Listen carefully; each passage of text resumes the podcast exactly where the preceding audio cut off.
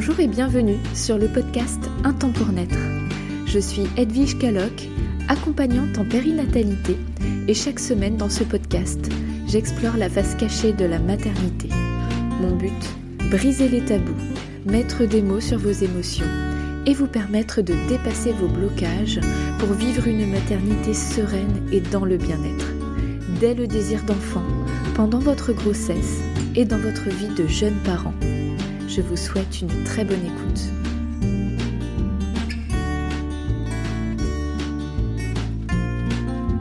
Bonjour, je vous souhaite la bienvenue dans ce nouvel épisode du podcast Un temps pour naître. Je suis très contente de vous retrouver aujourd'hui. Pour commencer cet épisode, comme je vous le disais dans l'épisode 0, dans la plupart de mes, de mes épisodes de podcast, je vais commencer en lisant le témoignage d'une personne qui me fait parvenir euh, ces mots. Et le tout premier témoignage que je vais lire aujourd'hui, c'est celui d'une femme qui est venue à mon cabinet en, juin, donc euh, une de mes premières euh, clientes. Et c'est très symbolique pour moi. Vous allez comprendre pourquoi. donc elle venait me voir pour un projet bébé et son témoignage est pertinent car je souhaite introduire un sujet important qui est celui de la fertilité Comment reconnaître ces signes de fertilité quand on souhaite tomber enceinte? euh, Car on a tendance à s'en remettre euh, soit au médecin, soit au destin. enfin plutôt d'abord le destin puis après le médecin, sans vraiment toujours chercher à comprendre ce que notre corps nous envoie comme signaux. Et euh, c'est ça que j'ai envie d'introduire aujourd'hui euh, parce qu'on peut explorer tout ce qu'on veut au niveau psychique quand on souhaite tomber enceinte, voir quel blocage on peut avoir, c'est hyper important. Mais en même temps, si on ne fait pas attention à notre cycle menstruel et euh, aux signaux que notre corps euh, nous envoie tout naturellement pour nous dire que c'est le bon moment pour, pour faire un bébé, bah, c'est pas logique. Donc je voulais commencer par ce sujet-là. Donc je vais vous lire le témoignage de cette femme qu'on appellera Emmanuel, euh, nous changeons le prénom par euh, souci de confidentialité. Alors c'est parti. Le projet bébé, c'était d'abord une envie de mon conjoint. Il rêve de fonder une famille, d'avancer à deux et plus. Personnellement, je pensais plutôt carrière. Il faut dire que j'avais également peur d'être une mauvaise mère, de ne pas savoir m'occuper de mon enfant, et très, très égoïstement, de ne plus avoir de temps pour moi. Cela ne m'a pas empêché en janvier 2019 de prendre la décision d'arrêter la contraception. Je prenais la pilule. Parce que finalement, avec le temps, l'idée avait fait son petit bonhomme de chemin. Pourtant, hors de question pour moi d'imaginer surveiller mes cycles et faire l'amour en fonction du calendrier. Je me voyais déjà attendre mon premier enfant après avoir vécu un rapport habituel plein d'amour. Je me disais, si toutes ces filles tombent enceintes par accident, pourquoi changer nos habitudes? Ça fonctionnera comme ça pour nous aussi. J'étais loin d'imaginer dans quel périple je m'embarquais. Après des mois de tentatives infructueuses et non calculées, je finis par me dire qu'il y a peut-être un problème, et même par croire que ce problème est physiquement, est physique et vient de moi. Allez savoir pourquoi j'ai réfléchi comme ça. En novembre 2019, j'ai téléchargé une application qui permet de suivre mes règles et paramétrer mon désir d'enfant. Ce petit outil magique est capable de donner la date de mon ovulation Merveilleux. Nous nous attelons à respecter les dates proposées par l'application en ayant des rapports la veille ou le jour J de la dite ovulation. Résultat, toujours aussi peu concluant. Voilà qu'en désespoir de cause, je décide en juin 2020 de prendre contact avec Edwige, une vieille connaissance qui s'est lancée dans l'accompagnement des femmes enceintes ou en désir d'enfant comme moi. On a parlé, encore parlé, elle m'a massé, j'ai visualisé mon corps. Elle m'a aussi rappelé comment fonctionnait le cycle, l'ovulation. Je suis sortie de ce rendez-vous pleine d'espoir et surmotivée pour de nouvelles tentatives. Deux semaines plus tard, alors que je n'y croyais plus vraiment, le miracle se produit. Je ne l'ai su qu'un mois après, en voyant que mes règles n'arrivaient pas. Mais seule une future maman peut imaginer ce que j'ai ressenti quand le test pipi a indiqué un gros plus dans les toilettes du bureau. Parce que oui, je ne pouvais pas attendre le soir de rentrer à la maison.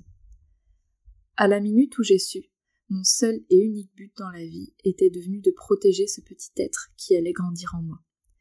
Je l'aimais déjà. Je vis désormais avec une pointe de stress, celle de le perdre, alors qu'il n'a même pas encore ouvert les yeux sur notre monde. Pour lui, je supporte les nausées chaque matin, la fatigue, mais je m'en fiche.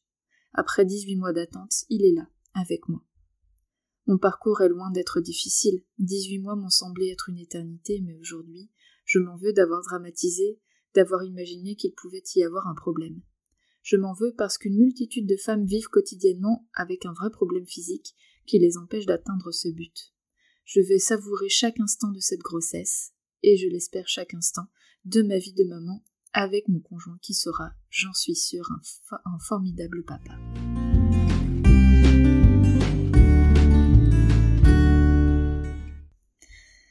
Alors je te remercie beaucoup Emmanuel pour ce témoignage. Ça m'a beaucoup touché de lire ces lignes donc euh, effectivement, avec Emmanuel, on se connaît depuis longtemps et euh, c'est symbolique, hein, comme vous pouvez l'imaginer, parce qu'elle fait partie des premières personnes qui sont venues me voir au cabinet. Donc pour un désir d'enfant et euh, bah, finalement elle est vite tombée enceinte après être venue me voir. Mon propos n'est pas du, tout de dire que ça se passe comme ça à chaque fois, évidemment. Chaque femme est différente, chaque cas est différent. Il se trouve que pour, euh, pour elle, ça a fonctionné. Alors, euh, son témoignage est assez précieux parce que là où on a débloqué des choses, c'est notamment sur le fait que, comme elle l'explique, elle ne s'observait pas. C'est-à-dire que dans un premier temps, elle, fiait, elle se fiait plutôt au destin ou à la logique de la nature, ça va fonctionner, et puis on calcule rien, parce que bon, si on se met trop de pression, on va faire l'amour que pour faire un bébé, c'est pas l'idéal. Donc ça, je conçois tout à fait.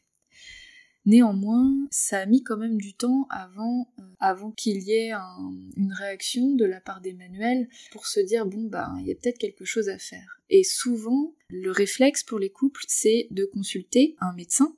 Ce que je trouve vraiment bien au bout d'un certain temps pour vérifier s'il n'y a pas d'anomalie euh, physique, et c'est d'ailleurs ce que j'avais recommandé à Emmanuel, mais c'est aussi bien de pouvoir faire le point sur euh, les cycles, comment ça fonctionne et ce que, ce que nous on peut voir en fait dans notre corps et qui nous permettent de dire bon bah là on peut y aller quoi, sans forcément euh, être obsédé par l'idée, mais euh, juste s'observer. Hum, alors je reviens un petit peu sur le fait qu'elle ait dit qu'elle a utilisé une application. D'un côté c'est pas mal, et en même temps, là où je trouve que ça peut être un piège, c'est qu'on s'en remet à un outil numérique alors que notre corps nous envoie quand même des signaux. Donc c'est là où c'est un peu dommage et ça nous coupe un peu de, nous-mêmes. Et on a aussi l'usage des tests d'ovulation, vous connaissez certainement.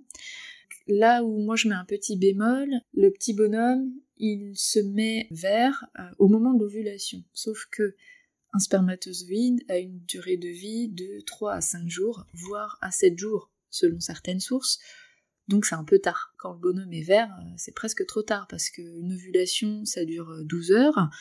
Faut vraiment que euh, monsieur soit sous la main et, que, et que ce soit efficient, quoi. Donc après, c'est un peu risqué quand même de se fier que au test d'ovulation.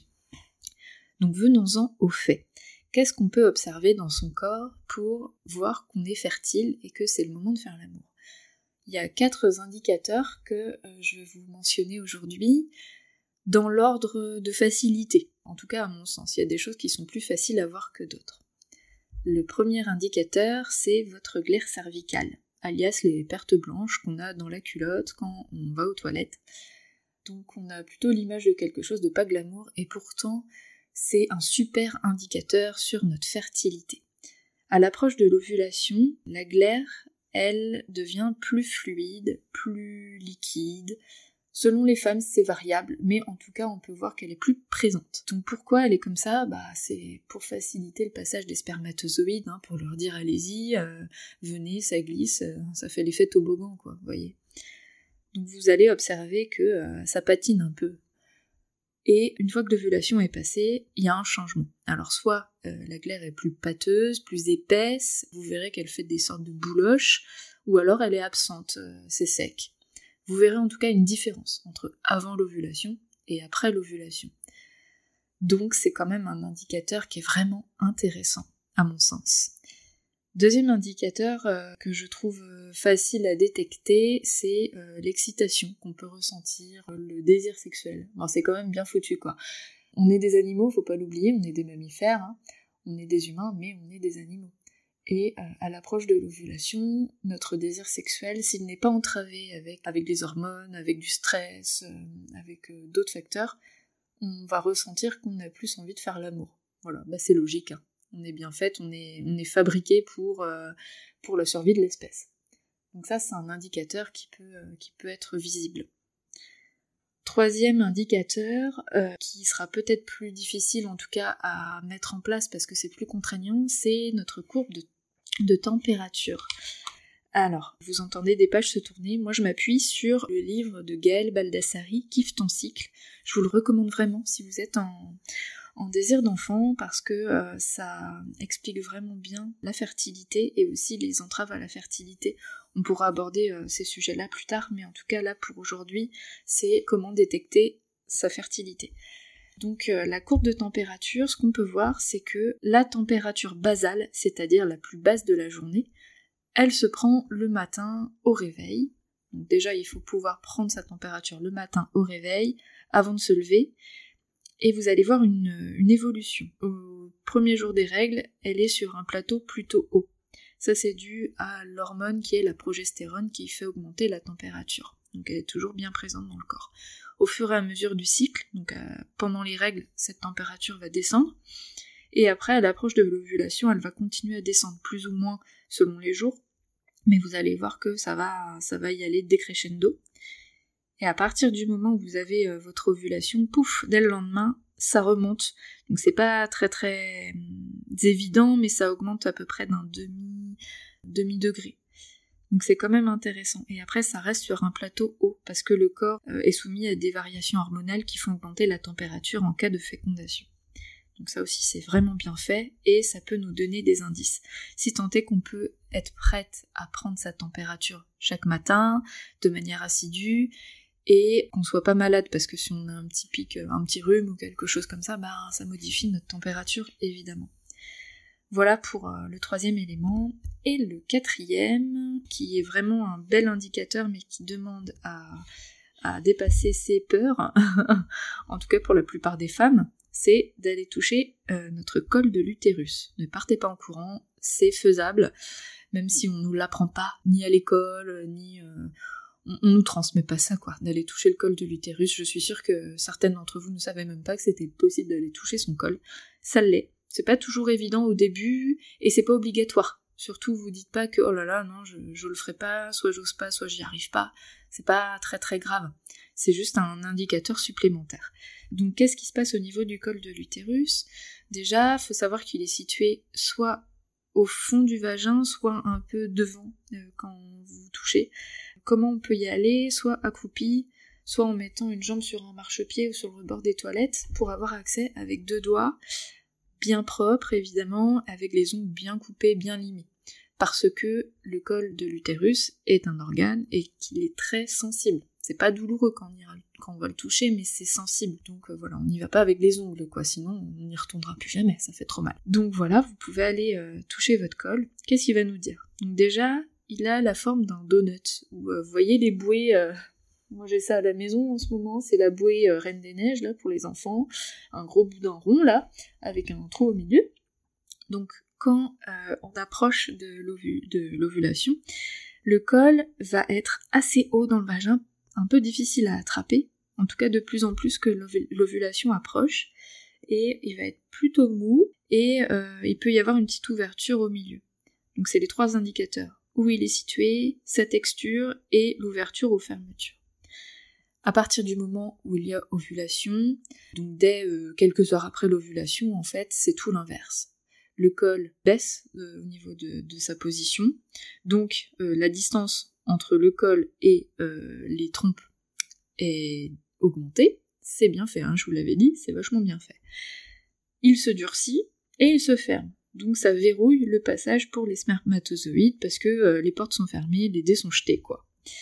Voilà les indicateurs que vous pouvez voir. Je voulais quand même rajouter euh, une information que j'ai pas dite au début, qui me paraît moi logique, mais en même temps faut quand même que je le dise, parce que c'est pas évident pour tout le monde. Lors de la fécondation, celle-ci se fait au niveau des trompes, parce que au moment de l'ovulation, l'ovule qui est libéré par un des deux ovaires migre dans une de vos trompes.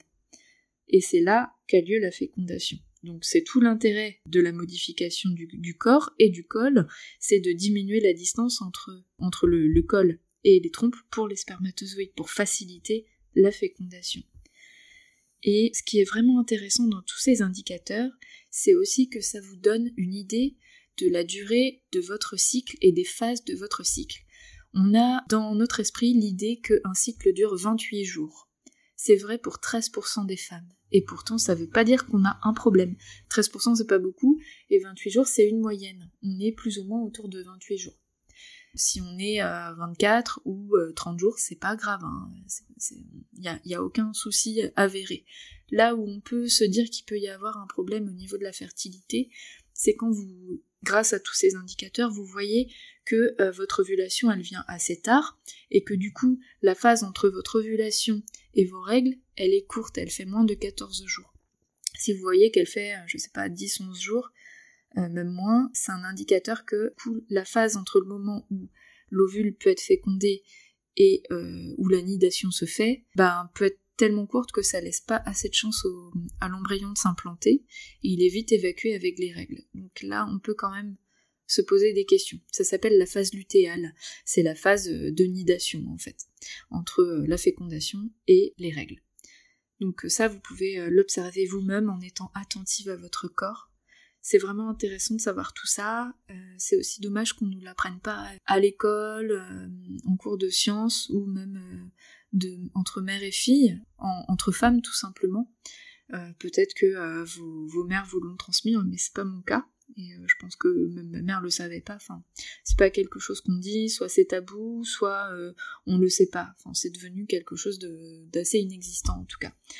Donc euh, ma volonté avec ce que je vous transmets là, c'est de pouvoir vous apporter des outils simples qui sont vraiment faciles à aborder, plus ou moins selon les, astuces, hein, et puis selon chacune, et pas de pression. Hein. c'est vraiment des indicateurs de premier niveau qui sont évaluables grâce à, votre observation et euh, un peu de persévérance pour la température et pour le col, mais pour le reste, la glaire et puis euh, le désir sexuel, c'est plutôt facile à, observer. Ce que je peux vous conseiller, c'est de noter euh, ce que vous observez dans un petit cahier. Comme ça, ça vous permet de ne pas oublier. C'est là où c'est intéressant. Un autre indicateur que j'ai pas mentionné, c'est la tension dans les seins. Il y a des femmes qui vont sentir euh, que les seins sont plus tendus, et j'ai même euh, une amie qui m'a dit qu'elle, elle sent euh, son ovulation, de quel côté c'est. C'est chouette de pouvoir avoir une connexion aussi forte à son corps. Encore une fois, on n'est pas toutes logées à la même enseigne à ce niveau-là, puis c'est quelque chose qui se cultive, donc pas de pression, on ne peut pas attendre dès le premier cycle de pouvoir tout observer. Voilà ce que je souhaitais vous transmettre aujourd'hui sur l'observation de sa fertilité et comment euh, dépister soi-même des indicateurs pour euh, sa fertilité et pour se donner des chances de tomber enceinte. C'est notamment ce que j'ai transmis à Emmanuel. Pour le coup, ça a fonctionné pour elle, donc je suis plutôt ravie. Euh, elle en est au début de sa grossesse. C'est vraiment waouh quand j'ai reçu son texto pour me dire oh là là, j'y crois pas, ça y est, ça y est, au bout de 18 mois, euh, on y est. Je, suis vraiment très très très heureuse euh, pour toi Emmanuel et, voilà, je suis à tes côtés pour cette grossesse et pour les auditrices qui, nous écoutent et qui sont en désir d'enfant. J'espère que tous ces outils vont vous permettre d'aller un petit peu plus loin et que, et que ça vous aide. Je répète encore une fois que ça ne remplace pas un suivi médical. C'est intéressant d'aller voir le gynécologue si vous avez un doute et puis même au bout d'un certain temps c'est quand même bien d'aller voir mais en parallèle, observez-vous. Voilà, j'espère que ce premier épisode vous a plu. N'hésitez pas à me faire part de vos ressentis et surtout à aller regarder le fameux livre de Gaël Baldassari, Kiffe ton cycle. Je vais vous mettre le lien en description de l'épisode. Et puis d'ici là, d'ici la semaine prochaine, je vous souhaite euh, une très belle journée. Et comme euh, je vous le dis, euh, je vous l'ai dit au premier épisode, n'hésitez pas à me transmettre vos propres témoignages sur votre vécu de désir d'enfant, de maternité et aussi dans, dans les épreuves liées à la maternité. Je vous dis à très bientôt. Merci à vous d'avoir pris le temps d'écouter cet épisode. Pour témoigner à votre tour sur votre expérience, je vous invite à m'envoyer un message écrit ou vocal à edwige Si vous souhaitez un entretien individuel dans la bienveillance, je propose un accompagnement à distance par visio. Et si vous habitez dans le Morbihan ou à proximité et que vous souhaitez me rencontrer pour une séance d'accompagnement, pour un massage, une séance de réflexologie ou un soin complet, rendez-vous sur mon site www.edvige.intempournaître.fr. Vous pouvez me suivre et me contacter également via Instagram sur Facebook. Si vous souhaitez soutenir ce podcast, vous pouvez m'accorder une note sur iTunes ou sur la plateforme que vous préférez, ainsi qu'un commentaire. C'est ça qui l'aide à se faire connaître. Parlez-en aussi autour de vous, aux personnes qui peuvent être intéressées ou concernées. Rendez-vous la semaine prochaine pour un nouvel épisode, et d'ici là, je vous souhaite une très belle semaine. À bientôt!